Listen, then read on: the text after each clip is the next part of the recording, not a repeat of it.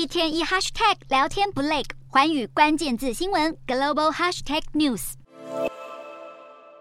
面色凝重的走出法庭，这位身穿囚服的男子就是美国大名鼎鼎的司法世家继承人梅多克。根据 CNN 报道，梅多克在最初曾拿出不在场证明，让他成功脱罪。不过，检方调查后发现，遭枪击身亡的小儿子保罗死前不久曾用手机录过一段影片，而令人讶异的是，梅多克的声音竟然出现在这部影片中。这也彻底戳破了他所提供的不在场证明。此外，梅多克也被查出犯下了私自挪用公款等金融犯罪。检方认为，梅多克想借由妻儿的死亡博取外界同情，进而转移大家对他犯罪的注意力。更荒唐的是，警方透露，梅多克在枪杀案后三个月竟然大费周章，聘用职业杀手企图谋害自己，并诈领折合台币约三千零五十六万元的保险金。而当地法官也在三日对梅多克谋杀妻儿的案件给出最终判决。美多克出生于美国声势显赫的司法家族，拥有强大的家庭背景，却无法妥善利用资源对社会做出贡献，甚至身为律师还知法犯法，犯下罄竹难书的罪行，让这个案件不但受到全美的高度关注，还被拍成纪录片在 Netflix 及 HBO 播放。